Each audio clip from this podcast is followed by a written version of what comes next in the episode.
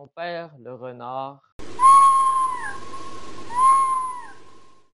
se mit un jour en frais, et retint à dîner commère la cigogne. Le régal fut petit, et sans beaucoup d'apprêt. Le galant, pour toute besogne, avoit un brouet clair, il vivoit chichement.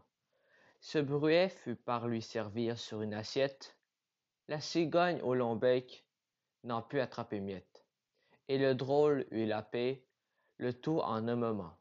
Pour se venger de cette tromperie, à quelque temps de là, la cigogne le prit. Volontiers, lui dit-il, car, avec mes amis, je ne fais point cérémonie. À l'heure dite, il courut au logis de la cigogne, son hôtesse, loua très fort sa politesse, trouva le dîner cuit à point. Bon appétit surtout, renard n'en manqua point. Il se réjouit soit à l'odeur de la viande mise en morceaux et qu'il croyait friande.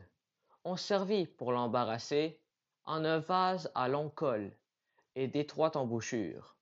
Le bec de la cigogne y pouvait bien passer, mais le museau du cire était d'autre mesure. Il lui fallut à Jean retourner au logis, honteux comme un renard qu'une poule aurait pris, serrant la queue et, sortant bas, et portant bas les oreilles.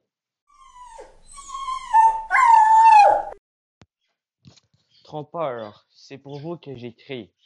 Attendez-vous à l'appareil.